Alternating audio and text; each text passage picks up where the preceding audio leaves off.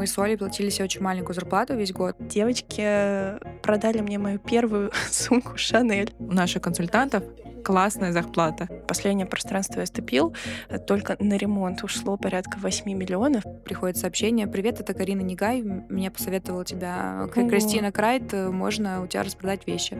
Вот сделаем в следующем месяце 300 тысяч оборот. Вот это будет супер. Лиз, это нереально. Но это невозможно. Всем привет! Это подкаст «Бизнес Шабаш», серия монологов и диалогов о бизнесе. Разговаривают как предприниматели, так и те, кто на них работает. Цель проекта простая — показать, что бизнес — это классно, и вдохновить людей на новое начало.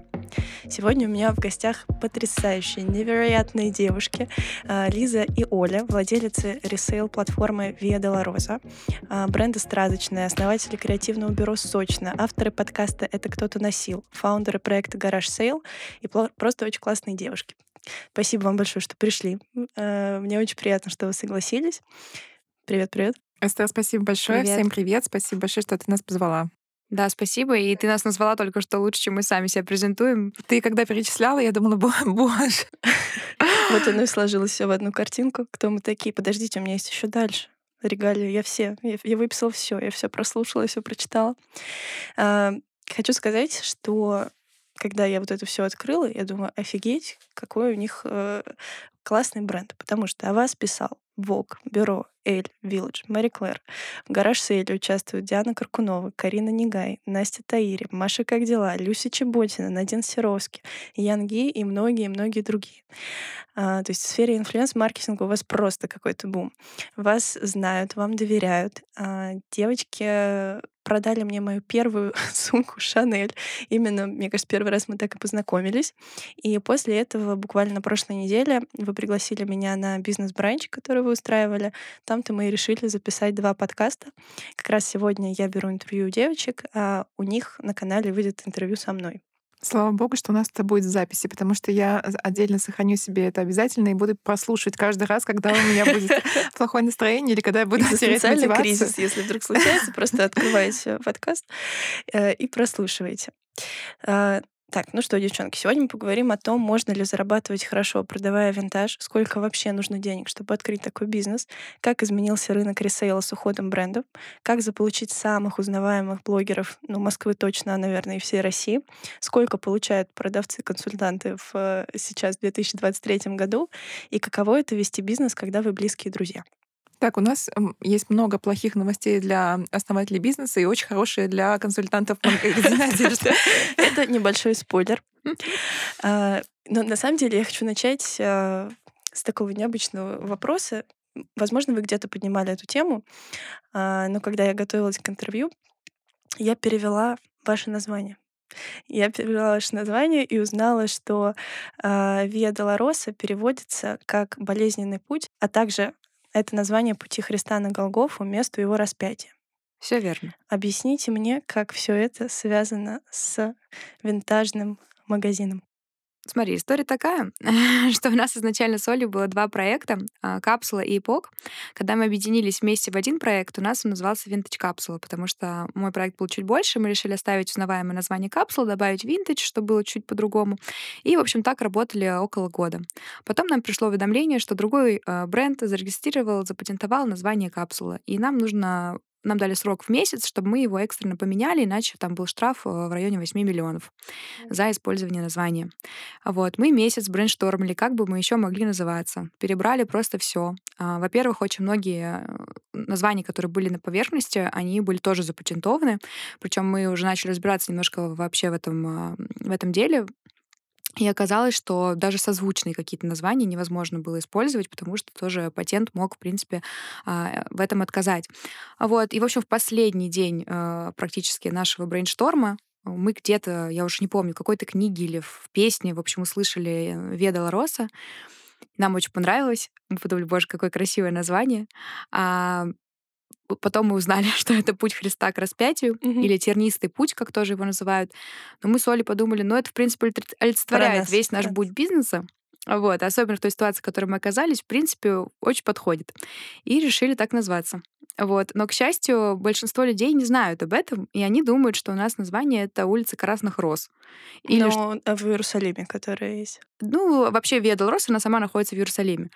А, но почему-то люди думают, что это улица Роз или что-то созвучное с Розой. В общем, они не догадываются, что это тернистый ну путь. И замечательно. Да, и нас это, в принципе, устраивает. Но нас очень понравился брендинг, э, как это все можно обыграть, такая религиозная, немножко э, винтажная тема. В общем, мы это используем в своем брендбуке. У нас открытки с Джуд Лоу из «Молодого папы» и все вот это вот. Да, но... Круто вы это связали. На самом деле мне очень нравится название, и оно мне начало нравиться больше, когда я узнала, как это переводится и что это означает, потому что ты сразу начинаешь думать э, об истоках. Это круто. Да, ну и плюс ко всему, конечно, у нас был довольно уже развитый Инстаграм. Там было, по-моему, на тот момент около 30 тысяч подписчиков, и нам нужно было важно, чтобы люди нас не потеряли. А так мы назывались Vintage Капсула. Нужно было начать свое название желательно с чего-то на букву В. Ну, и да, это понятно, сокращает что... твой поиск просто до каких-то невероятных масштабов. Ну и плюс мы не хотели еще раз сталкиваться с ситуацией того, что кто-то может забрать опять наше название, потому что оно у кого-то уже э, оформлено, и поэтому мы искали название, которое никем не, не занято. А в 2020 каком втором году это невозможно на самом деле, потому что большинство названий кем-то занято. Это было настоящее испытание. Но вы сейчас запатентовались? Это долгая история, потому что это, опять же, религиозное название, поэтому, ну... Его нельзя запатентовать. А, Но так мы обезопасили себя тем, что никто другой тоже его не запатентует. Кстати, бизнес-советик, если есть возможность запатентоваться, этим занимаются многие компании, которые сопровождают такие штуки. Занимает это порядка полугода, наверное, вот от момента, когда вы подаетесь до момента, когда вас одобряют. А, стоит, э, ну, что-то до 50 тысяч суммарно за все. Да, вот, мы, кстати, это сделали. Мы, а мы заплатили. мы заплатили, а. пытались патентовать, нам вот как раз пришел этот ответ, угу. да.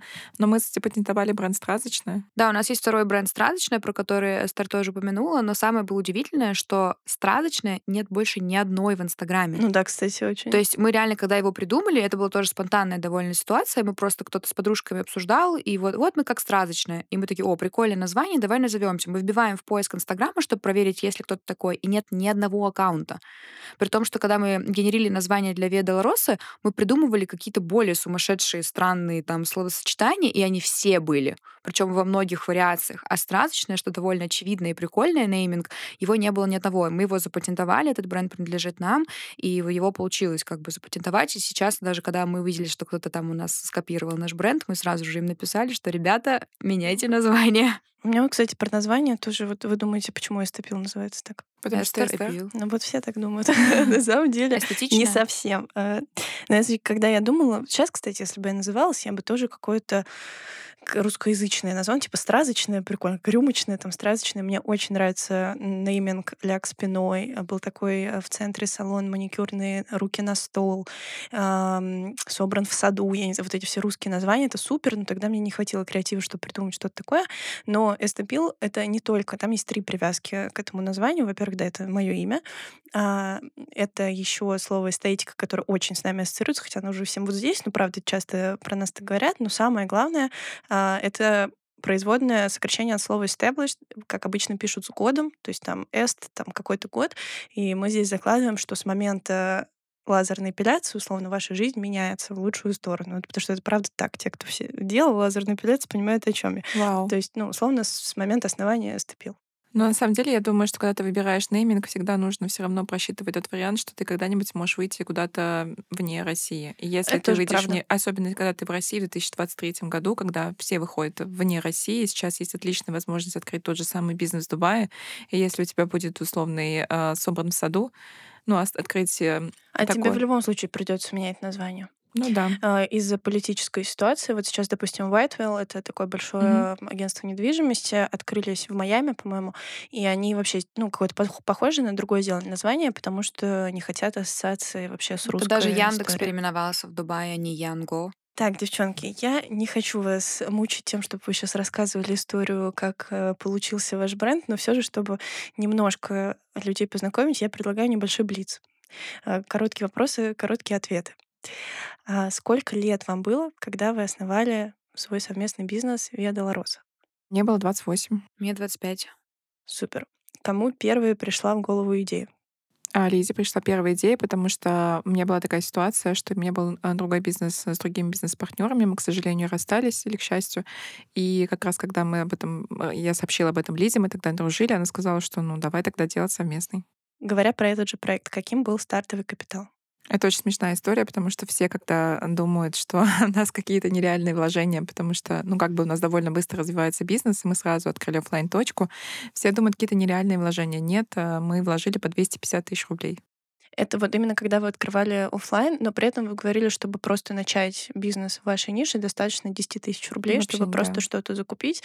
И тоже в подкасте говорили о том, что можно прийти к своим знакомым, сказать, есть ли у вас какие-то классные вещи, которые вы, от которых вы хотите избавиться, да, которые вы хотите продать, я это сделаю.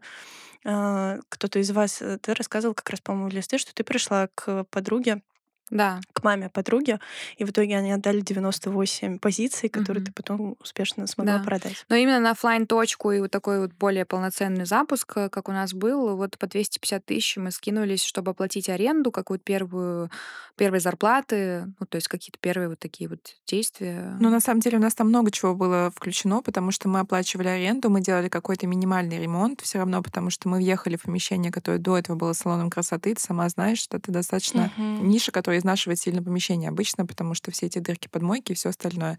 Плюс это было зарплаты консультантам. Э, мы не работали сами, мы уже пришли туда с девчонками, которых мы наняли. И более того, вот сейчас просто это, мне кажется, то, что никто не ожидал услышать, мы наняли пиарщика ну, для пиарщика, который нам а, сопровождал наш запуск и делал нам пиар-поддержку со стороны СМИ и со стороны блогеров. Я вам завидую в этом смысле, потому что, например, последнее пространство я ступил, э, только на ремонт ушло порядка 8 миллионов, и вам может казаться, что куда эти деньги уходят, а на самом деле они настолько... То есть у нас такая ниша, где нужно все делать с нуля практически. Невозможно найти подходящее помещение, если ты получаешь медлицензию. Тебе надо все переделать. Вот, то есть мы сносили стены, мы скрывали пол, мы переделывали коммуникации, э, и вот почти 8 миллионов. Поэтому, когда я слышу, что может за 500 тысяч открыться, ну почему? почему он, а не я? Э, это замечательно, очень круто. Но тут нужно понимать, что мы все равно, когда открывали нашу офлайн точку, мы понимали, что ну, нам придется в скором времени переехать, потому что угу. все же э, мы вот даже спустя сейчас три года на этой офлайн точке, мы из нее объективно выросли. Мы понимаем, что мы сейчас все равно по статусу нам как будто бы нужно что-то с более хорошим ремонтом отделать. Сейчас капитальный ремонт на той точке бессмысленно, потому что мы из нее выросли. Ну, то есть, э, возможно, лучше вложить больше денег и взять себе помещение на ближайшие там 5-10 лет, чем э, вкладывать мало мало денег, открывать офлайн точку и переезжать с нее там через год-два. Сейчас немножко перетечем garage э, sale. Угу. Во-первых, расскажите, как в целом пришла идея. Был Via Dolorosa, правильно? Вы продавали винтажные вещи. И в какой-то момент вы поняли, так, ну, вообще введу людей в курс дела, гараж сейл — это проект, где большие блогеры распродают свои вещи. А, и, как я уже перечисляла, в этих garage sale ах участвуют ну, блогеры, которых вы точно знаете. Кто был первый блогер, который вас поддержал, и как это случилось? Слушай, изначально это еще давняя история, на самом деле. Э, это было в моем предыдущем проекте, то есть с 2017 года я делала такие распродажи для блогеров. И первый большой, наверное, мой блогер была Мария Ивакова. Она тогда была ведущая Орел Решка Шопинг. Она первый, кто прям вот супер э, большой блогер, который нас осветил, и реально на ее распродажу пришло прям очень много людей. Вот, потом мы с Олей, когда совместно работали над... Э, наш, наш проект предыдущий, они были рядом в одном пространстве. И в этом пространстве мы тоже проводили гараж-сейльные распродажи блогеров, и тогда у нас уже была Карина Негай, а, и кто там еще был, э, какие-то... Ирма. Ирма, да, в общем... Вера Почуева, которая основатель ну, как проекта вот... «Ветер». А с Кариной получилось очень смешно, потому что Лиза просто писала ей все время. Вообще, это наша стратегия. Мы просто пишем все время. Ну, просто, типа, мы понимаем, что когда-нибудь мы сломаем эту стену, и мы просто пишем, типа, кстати, ну, не хочешь распродажу? Да, ну, и там... до Карины мы долго пытались достучаться. Я ей писала, вот, мне кажется, реально с 17 года. Ну, всем остальным тоже. Я просто всем писала. Привет, я тут занимаюсь распродажами, тебе не нужно ли продать вещи? Вот, и кто-то соглашался, потом они начали рекомендовать уже друг другу. Вот, это работало еще лучше, потому что когда тебе другая твоя блогер-подружка говорит, что это классно сработало, Это ты, правда. естественно, больше доверяешь. Ну вот, до Карины, короче, не могли дописаться, и потом просто я один вечер сижу на кухне, и мне в WhatsApp приходит сообщение, привет, это Карина Негай, мне посоветовала тебя К- Кристина Крайт, э, можно у тебя распродать вещи. И я просто звоню Оле и кричу ей в трубку, что типа все будет. Ну вот, и, в общем, когда мы открыли точку уже непосредственно вдвоем с Олей, мы поняли, что эту стратегию точно не нужно терять, потому что вообще весь инстаграм-аккаунт, который у нас есть, он весь весь вырос на бесплатной рекламе от блогеров. То есть мы ни разу не платили за рекламу, все именно на продвижении вот э, на этом как раз стоит и работает, и мы поняли, что это тоже нельзя терять, э, это нужно действительно оставлять, просто делать вот такой формат именно выходных дней. А, он, естественно, трансформируется, то есть сейчас недавнего времени, вот в этом году мы запустили еще Телеграм, у нас в Телеграме проходит именно пресейлы от всех блогеров, это тоже классно работает, что люди могут ухватить какие-то самые жирные классные лоты до всех остальных. То есть угу. они их видят, если они подписаны на Телеграм. Вот. В общем, он немножко трансформируется, видоизменяется, но как только мы открыли, мы поняли, что нам нужно опять же писать всем и просить, чтобы все снова у нас продавали, что у нас новая точка, приходите обязательно.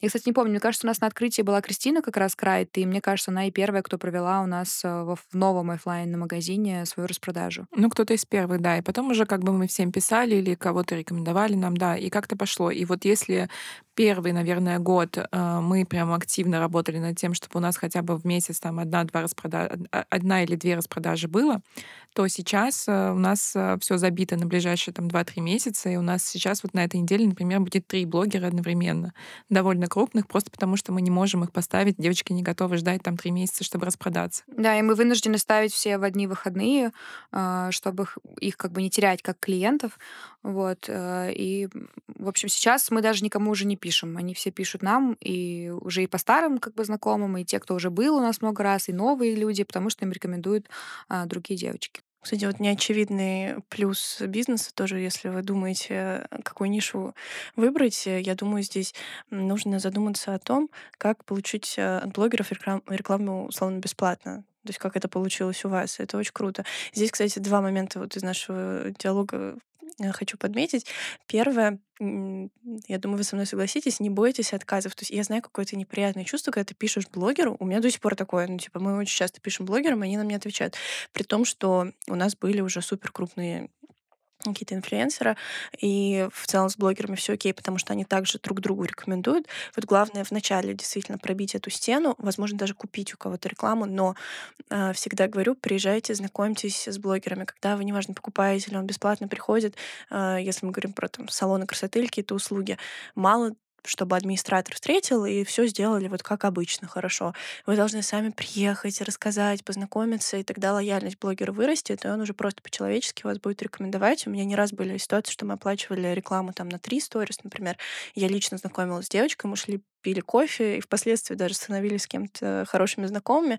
И она в итоге мне выкладывала там 10 этих сторис, и еще потом бесплатно приходила. Слушай, ну я с Кариной, э, я ездила к ней домой, мы разбирались с ней вместе гардероб. Вот. Э, я была у нее на день рождения, и, в общем, я всегда стараюсь, э, и вот Оля тоже э, старается, чтобы каждый раз, когда у нас есть возможность, мы могли не только списываться с ним, а поехать к нему домой, помочь ему с этим разбором гардероба. Вот Оля недавно ездила к Тане Стариковой, например, домой на угу. разбор, и это всегда соединяет знает и делает такой прям супер тач, они нас знают лично, и они знают, что они нам могут уверять. Тех, с кем мы работаем уже давно, я даже им когда присылаю там цены на согласование, они такие, девчонки, мы доверяем вообще, типа, делать, что хотите, продавайте за любые деньги, типа, я знаю, что ты все сделаешь окей. Вот, и это очень классно. А, и насчет того, что ты сказала насчет бесплатного продвижения и выгодного продвижения, вот я реально, это один из моих, наверное, главных советов, это когда вы открываете бизнес, подумайте, а, как бесплатно разрекламироваться так, чтобы это было выгодно тем, кто вас рекламирует. И это, понятно, не во всех нишах настолько очевидно, но, кстати, на самом деле до нас э, гараж-сейл тоже никто не делал, э, хотя это вроде как очевидно.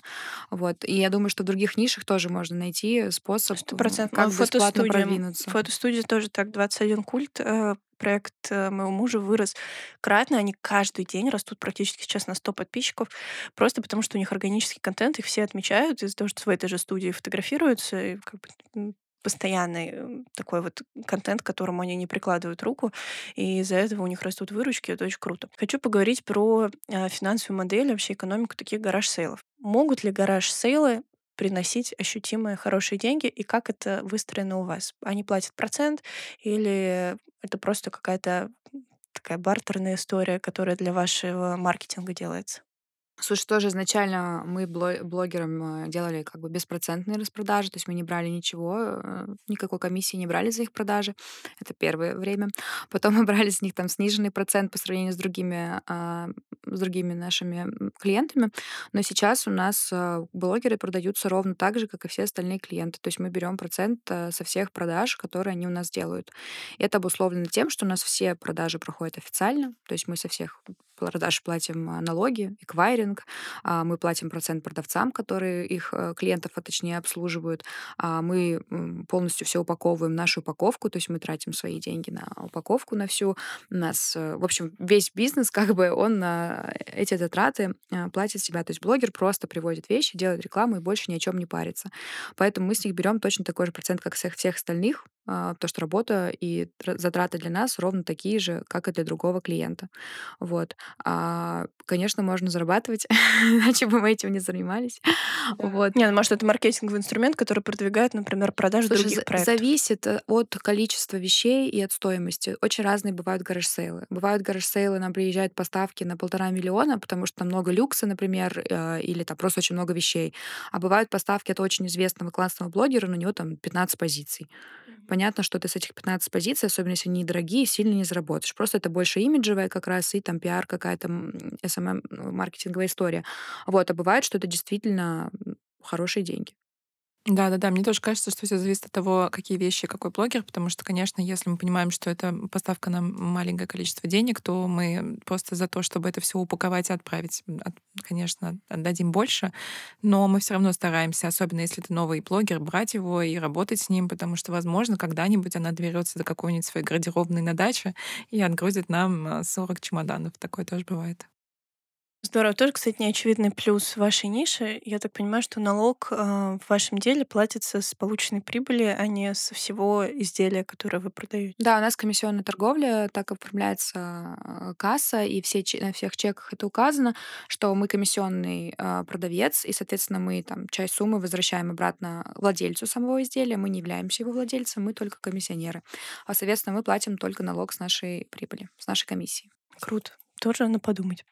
А, так, тут у меня есть вопросик, фразы, которыми вас отговаривали, когда вы ну, наверное, по отдельности, да, решили открывать э, ресейл-платформу, винтажный магазин.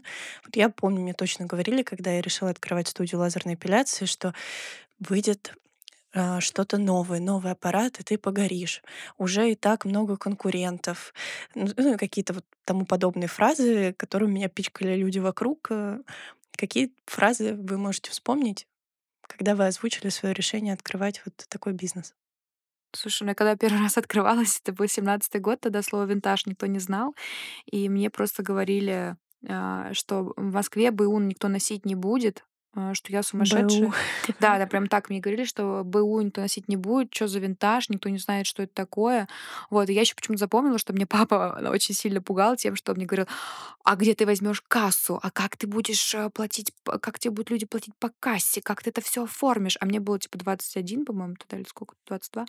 И я только приехала из Лондона, и я реально не знала, что такое касса. Тогда только вышел закон об онлайн-кассах, никто еще не знал, как устанавливать, никто еще не знал, как это работает. И я помню, что тогда это меня больше всего напугало. То есть я такая, ладно, с винтажом я еще что-то сделаю, БУ я как-то красиво оформить могу, а вот что делать с кассой?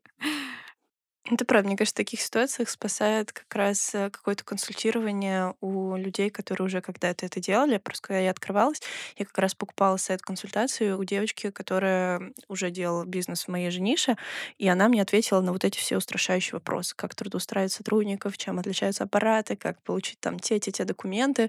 И тогда у меня уровень тревоги вот этот вот спал. Поэтому если решили открываться, ищите людей, которые уже прошли тот же путь, и спрашивайте за денежку, конечно, но у них все эти вопросы. Они точно вам помогут сэкономить нервы. А у нас, кстати, хочу, хочется сказать о том, что мы с Лизой никогда такими инструментами не пользовались. Мы ни разу не, не консультировались, мне кажется, ни у кого наша ниша, наверное, потому что еще в нашей нише очень мало ребят, которые действительно делают какой-то значимый бизнес. Ну, то есть не хочется никого, конечно, обесценивать, но, может быть, ты понимаешь, что в ресейле и винтаже вообще очень много а, таких подпольных магазинов люди, ребят, Конечно, которые работают на Сбербанк да, онлайн. Либо которые просто продают, у них там, сказать, шкаф дома, они там условно выставляют у себя там зеркало какое-то. Таких просто магазинов огромное количество. Есть, конечно, большие игроки, но их гораздо меньше. И прям, чтобы было точь-в-точь такой же бизнес-модель, как у нас, таких вообще нет. И это тоже специфика Мгм. виндажа.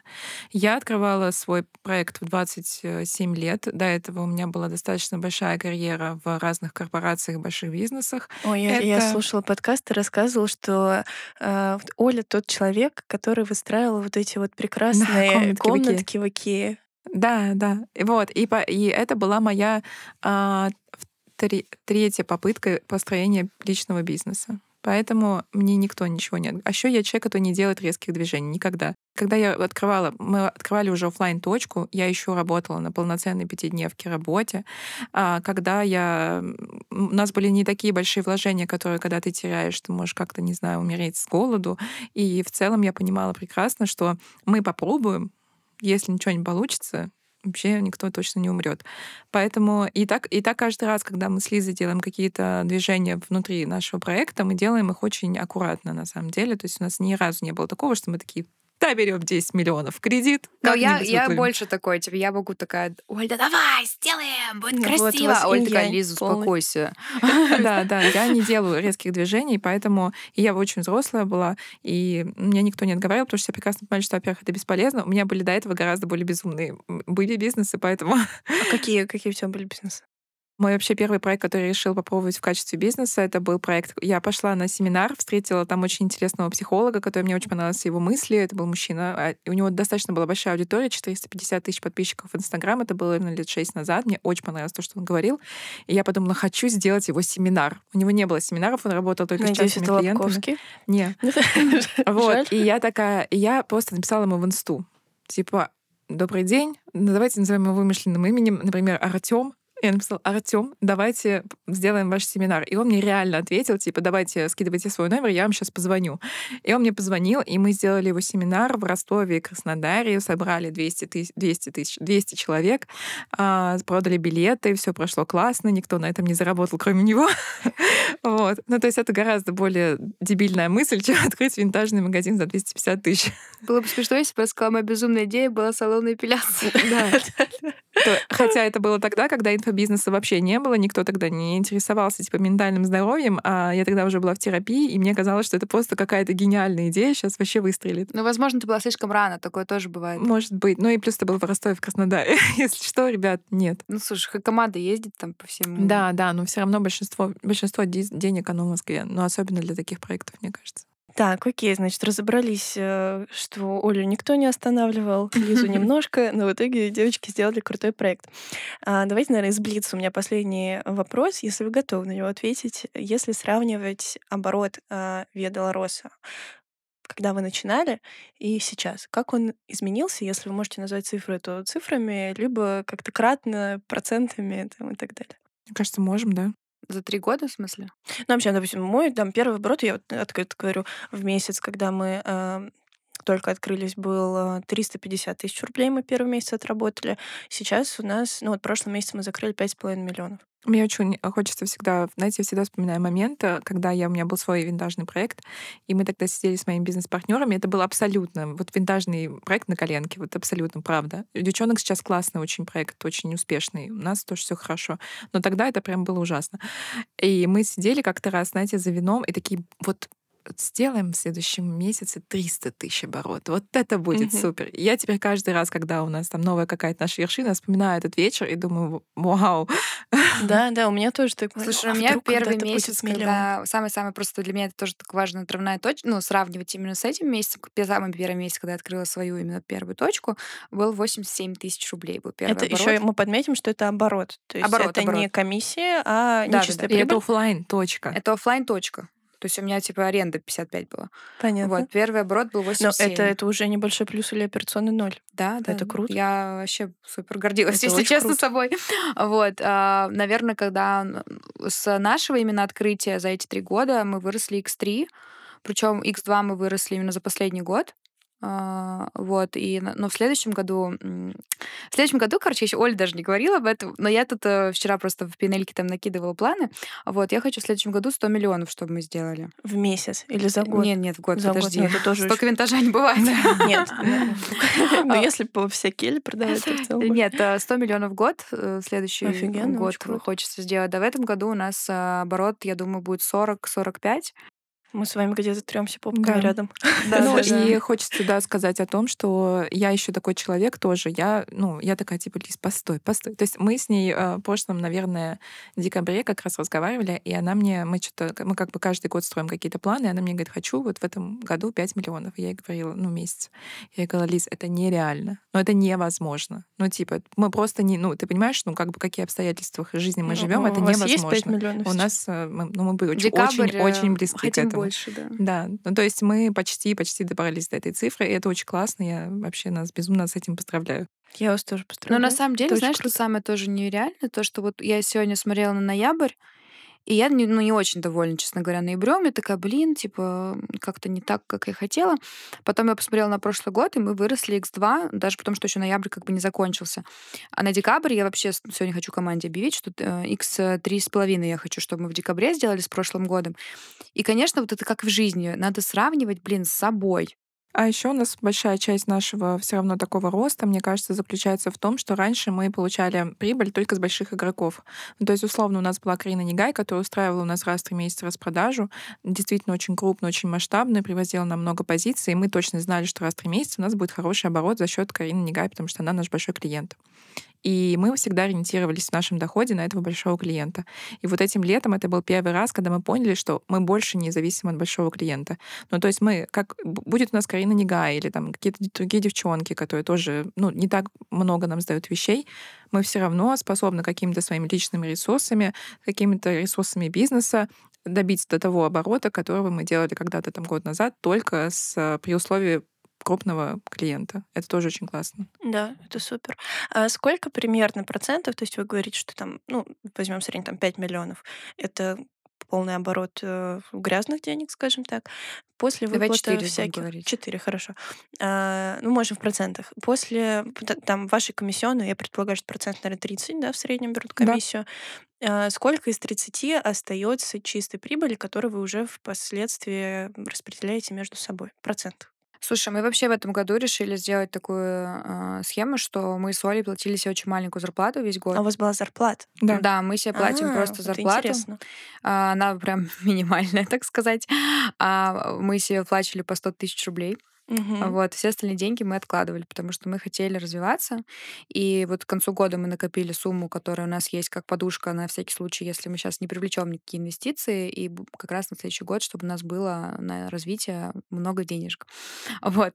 А Поэтому у нас, у нас на весь год, то есть у нас была опция достать из бизнеса какие-то деньги себе. Я там, особенно Оля все время отказывается, я ей все время предлагаю. Какой А, самоконтроль, просто да. моя овация, это, Но мы реально вот э, в этом году решили сделать так, потому что мы поняли, что если мы будем забирать себе больше, то у нас просто не будет денег на развитие, а мы сейчас в такой точке, что нам важнее сейчас развиваться, нежели чем зарабатывать Как самим. круто. Но важно сказать, что у нас есть сторонние проекты, на которых мы тоже зарабатываем экстра деньги, даже сказочные, плюс наш проект по съемкам сочно. То есть у нас были другие источники дохода, собственно, это было реально прожить на такую, э, на такую зарплату. Вот. А, Поэтому вот Ну хорошо, а если убрать вот в целом а, то, что вы выплачивали себе зарплату, а, в принципе, сколько? И 30% это комиссия в этом бизнесе, как правило, сколько? 10% остается чистыми деньгами? 20%? Нет, 20 не остается. Я 15, мне думаю, кажется. 10-15. 10-15, Да, да. так. 10-15. Ну, потому что даже, слушай, даже тот же налог, эквайринг и все такие базовые расходы, они съедают уже большой процент маржи. А, плюс а, очень много съедает продюсирование контента, зарплаты. А, вот, и как бы на самом деле расходов все равно много. Даже при том, что мы ничего не закупаем, да, как вы. Ну, что значит ничего не закупаем? Ценники, как, как не в себя закупаем. Пакеты, упаковка. Пакеты, А мы то же упаковка. самое. У нас, кстати, особо закуп... У нас самая большая закупка — это всегда аппарат, за который мы, как правило, платим лизинг. Вот. Ну, если это какой-то прям дорогой девайс, вот, например, как последний наш. Вот. А в целом, я думаю, у нас сопоставимые плюс-минус расходы, потому что тоже какие-то там халатики, баночки, ну, чай. У нас не, не столько э, все равно персонала, но у нас, э, например, мы, правда, для нас очень важно, потому что сейчас у винтажа есть такой немножко э, флер того, что это как будто бы вот в России секонд-хенд, это все такое немножко э, немытое какое-то, с каким-то плохим достаточно имиджем. А мы хотим работать над тем, чтобы культура потребления винтажного вещей в России стала более люксовой, потому что вы все-таки приходите и покупаете сумку за лям, ну там условно. И мы очень хотели всегда развивать э, своих консультантов и своих работников в том, что вы работаете в люксовом магазе. Вы всегда предоставляете очень классный, классный сервис. И э, мы их мотивируем не только какими-то обучающими историями, не только какими-то просто работой а, в коллективе, но еще и зарплатой. У наших консультантов вот классная зарплата. Это тоже на самом деле большой, большой процент того, что съедает. У наших консультантов 5% от продаж сейчас. И, ну, представляешь себе, то есть когда у тебя доход А сколько всего... консультантов у вас? Двое. Типа двое. Они- Все посчитали в голове, несложно. Они хорошо зарабатывают. зарплата. Да, они хорошо зарабатывают, вот, но ребята реально очень... 5% плюс ставка за выход. Плюс ставка вероятно. за выход, да. Возьмете меня, девочки, я пойду. Я могу продать все, что хотите. У нас но тут нужно важно э, заметить то, что мы начинали работать на такой схеме. То есть мы, у нас не было таких оборотов. И мы сейчас, например, сами уперлись в то, что у нас выросли обороты, и у нас уже зарплата у консультантов неприличная. Поэтому Вы это будете пересматривать. мы будем пересматривать. Да, у мы нас будем. вообще, ну мы уже перестроили ее немножко, но и с Нового года мы вообще очень много чего планируем переделывать, именно потому что та модель, которая вот спрашивала про фин-модель, да, ту финансовую модель, которую мы построили, она работала Устаревает. на маленьких Ну, оборотах. У нас то же самое сейчас произошло. Потому что если мы платили на первоначальных этапах э, 5%, даже меньше 5% с продаж, то у нас по консультантам зарабатывали типа 30 тысяч рублей. И никто нормальный, адекватный с нами бы не работал. Поэтому пришлось им сильно повысить ставку, замотивировать их, и это реально сработало. Они два с половиной Да. года с нами оставались и очень классно зарабатывали, и работали, и развивали наш проект.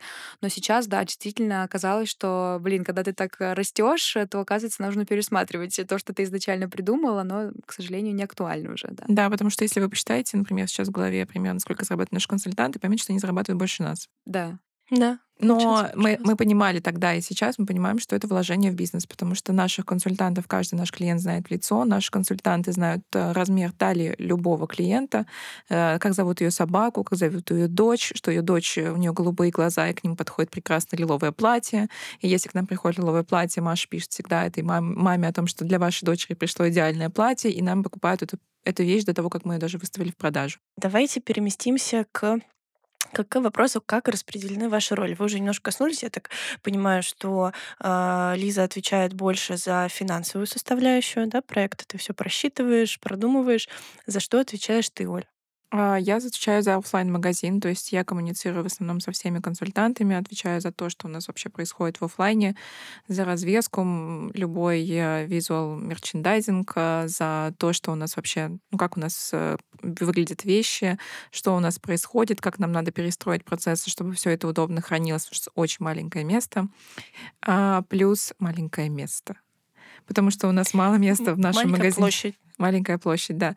А, плюс а, я отвечаю за все коммуникации с нашей креативной командой, за, в основном за весь креатив, потому что я могу его по факту делать в оффлайне. То есть это съемки, это какие-то коммуникации, коллаборации, это любой Пиар. процесс- Пиар Да, на тебя, получается. да, любые, все, что у нас происходит э, визуально, все это на мне, то есть работа с креативной командой, которая сейчас на нас работает, да. Я хотела спросить, какие в таком случае советы вы можете дать людям, которые строят бизнес тоже с кем-то в партнерстве и распределяют роли.